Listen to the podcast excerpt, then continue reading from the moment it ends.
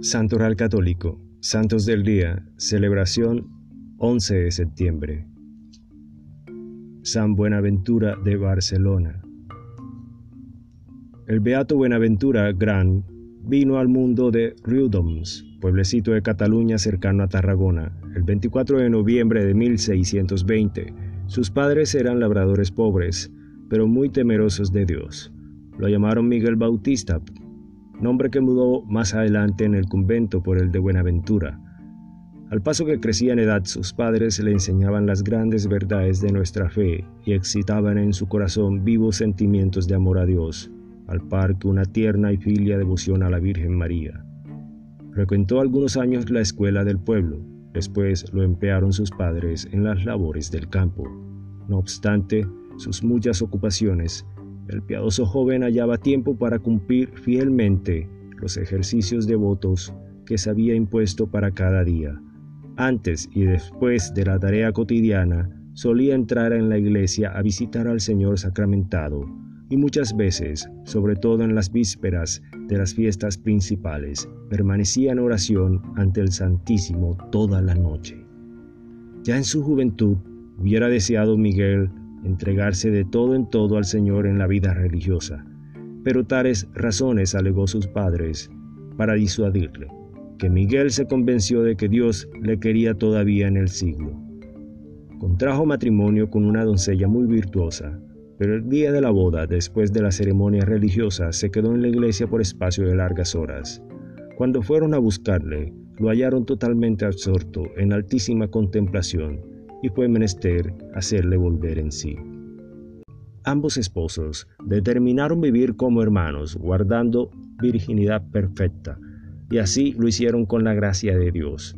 A los 16 meses de matrimonio murió la virtuosa compañera de Miguel. Antes de morir declaró formalmente a su madre que el Señor le había otorgado la insigne merced de guardar intacta su virginidad. Lego franciscano, roto ya los lazos que les tenían atado al siglo, partió Miguel de casa con licencia de sus padres y fue a llamar a las puertas del convento franciscano de San Miguel de Escornabul.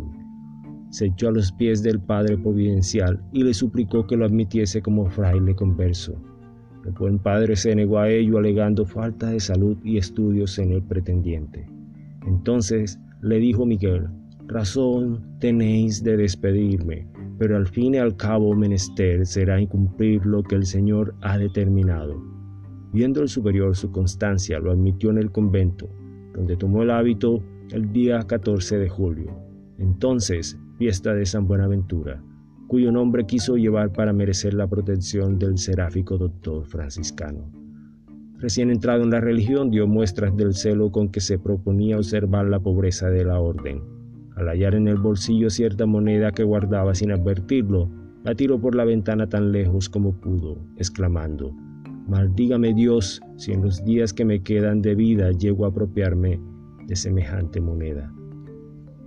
Éxtasis y milagros. Frente a las violentas persecuciones del infierno, el Señor solía consolar a Buenaventura con mercedes y dones realmente admirables. Yendo un día de camino se paró a hablar con algunos amigos y en la conversación vinieron a tratar de las glorias de la Virgen María. De repente apareció el beato cercado de extraordinario resplandor. Se alzó en el aire y recorrió unos cien pasos gritando con todas sus fuerzas. Virgen Santísima, Virgen Santísima, viva la Virgen Santísima. Un hecho más maravilloso todavía ocurrió un día de fiestas en la iglesia del convento donde por mandato del superior explicaba la doctrina a los niños. Mientras hablaba con fervor de los misterios de nuestra fe, miró un instante a un cuadro de la Inmaculada colocado en el altar mayor. Lo mismo fue verlo que lanzarse disparado como una flecha por el aire hasta besar con sus labios el purísimo rostro de la Virgen. Los niños empezaron a gritar asustados. Acudieron los frailes y muchísimas personas vecinas de la iglesia y todos contemplaron admirados aquel éxtasis maravilloso hasta que el Padre Superior, para acabar con aquel alboroto de la gente, mandó al beato que bajase. Al punto obedeció Fray Buenaventura, pero extrañado y corrido a la vista de la muchedumbre, se retiró a su celda para no oír las voces del pueblo que le aclamaban ya como a santo. Llegó el beato a la edad de 74 años.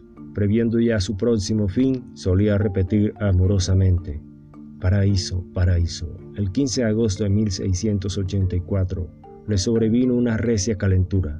Los médicos esperaban vencerla, pero Buenaventura aseguraba que no sanaría.